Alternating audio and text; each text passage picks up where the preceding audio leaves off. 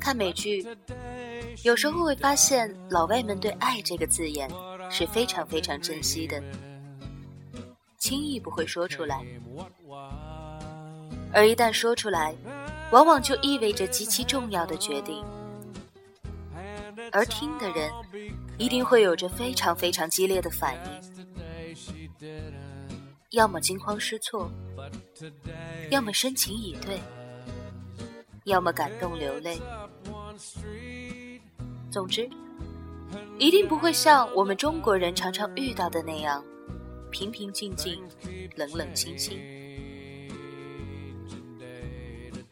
如果再品读一下美剧里男女交往的细节，其实会发现，从一方对另一方有意追求，到双方开始决定开始一段 relationship。再到某一时刻深情的表白，说 "I love you" 之间，往往有一段距离要走。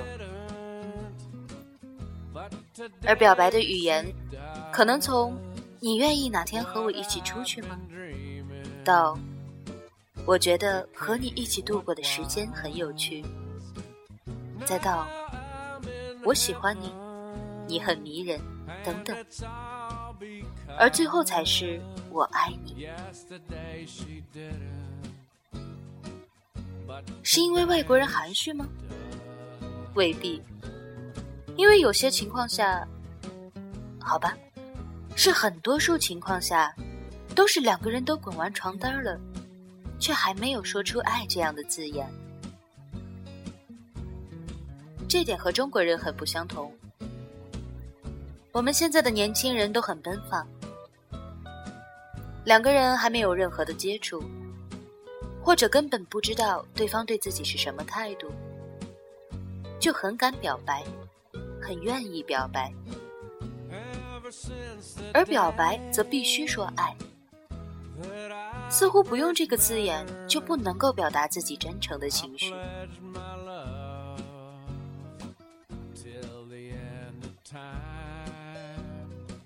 我倒是觉得在这一点上。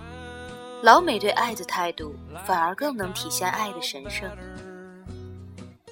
而反是我们身边的种种际遇，你会发现，往往刚见到一个美女帅哥，就觉得自己对人家一见钟情，还不知道对方什么性格、什么人品，就觉得自己爱上了人家，没有任何感情基础就公开去表白。在很大的场面说“我爱你”，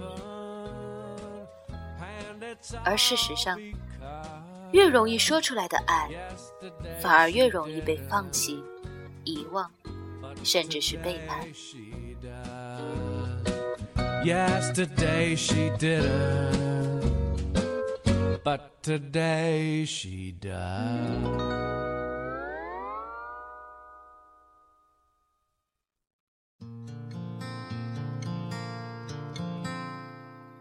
爱，从来不应该是一种单方向的付出或者是投射。那种情愫只能用喜欢、欣赏、倾心、心仪、仰慕等词语来形容。而只有得到合适的、积极的、相当的回应，那么这些感觉才能够慢慢的转化为爱。爱是两个人的事，所以不要再说“我爱你，与你无关”这样的话，因为那样的爱可能会成为对方的负担。所以，培养一份爱情，不应该把感情埋在心里，默默的付出，试图有一天让对方发现，被感动到哭。这种互相暗恋的桥段虽然有，但是极少发生。虽然一旦发生了会成为一段佳话，但不得不说，因缘巧合之下互相错过的几率更大。培养一份感情，也不应该唐突家人，还未有三分了解，张口就说爱你。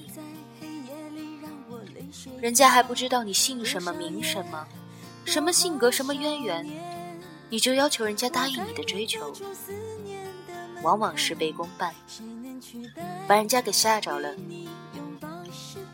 而一个非常不良好的开端，等于失败了一多半。而于被追求、被表白的一方来说，无论面对气势汹汹的明示，或者是和风细雨的暗示，其实都不应该躲躲闪闪，或者是直接绝了对方的念想。现在的很多人都输在一个想太多，八字还没一撇的事，就能够想到这个人家庭出身如何如何。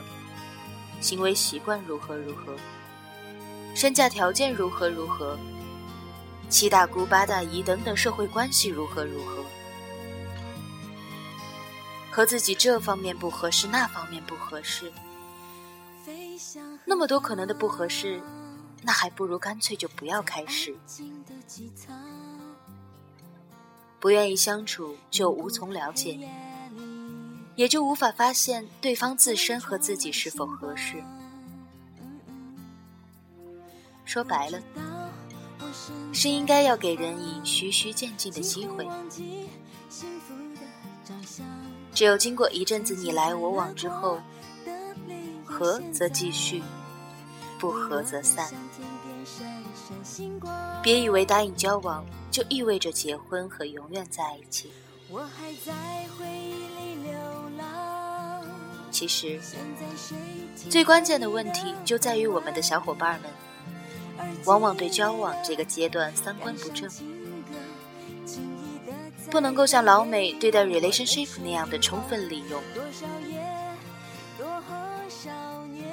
人家那边更多的倾向于两个人在保持相对独立空间和独立社会关系的情况下，互相了解和陪伴。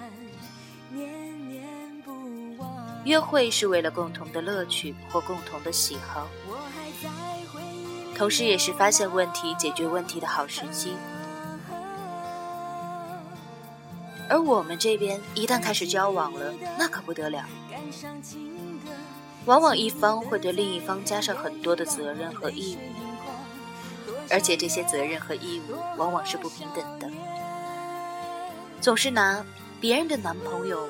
或别人的女朋友作为标准要求自己的那一位，缺乏了必要的缓冲，有时候难免双方都很压抑，不利于这段感情健康平顺的发展。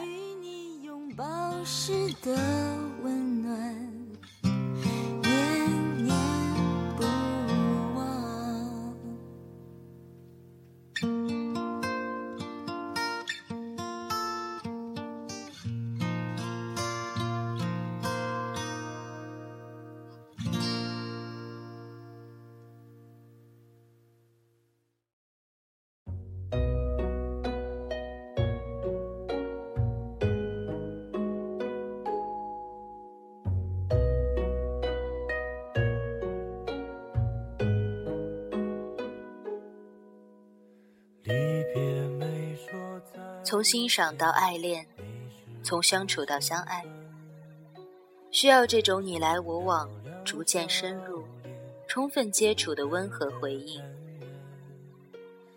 不一定要发生非常剧烈的反应，这样慢火熬炖的感情更能历久弥香、回味无穷。而那种电视剧一般跌宕起伏的情节。说不定在哪一关就走到了尽头。另外须知，回应不是回报，不要试图我付出一百，你就应该找回给我两个五十。感情中没有多寡之分，不能够简单粗暴的像做生意一样来要求公平。两个人相处，本无公平可言。往往是先付出者，感情慢慢从浓转淡；而后知后觉者，反而感情从浅变得越来越深。这样的度，就是需要两个人相互磨合的。磨合的方式有很多种，某种情况下吵架也是一种沟通，胜过于冷漠相对。很多感情的结束，往往不是因为大吵一架，而是因为一方对另一方彻底失望，没有回应的兴致了。当然，回应是爱情发生的必要条件，却不一定是充分条件。想一想，阿 Q 在酒馆里意气风发的对大家说：“昨天赵老爷主动和我说话了。”大家问：“说什么了？”阿 Q 说：“我站在他家门口，他对我说，滚。”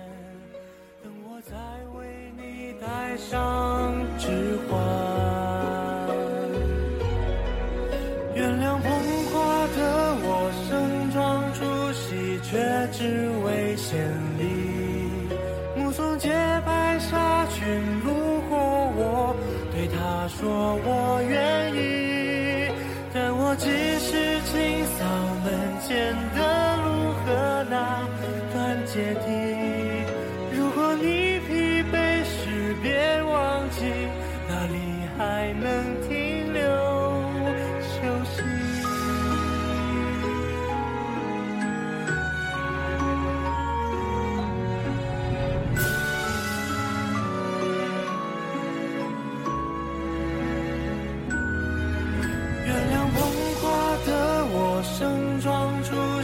只为错过你，直到天灾人祸分给我，只给你这香气。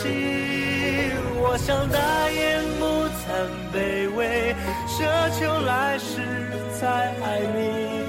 希望每晚星亮入梦时，有人来代替。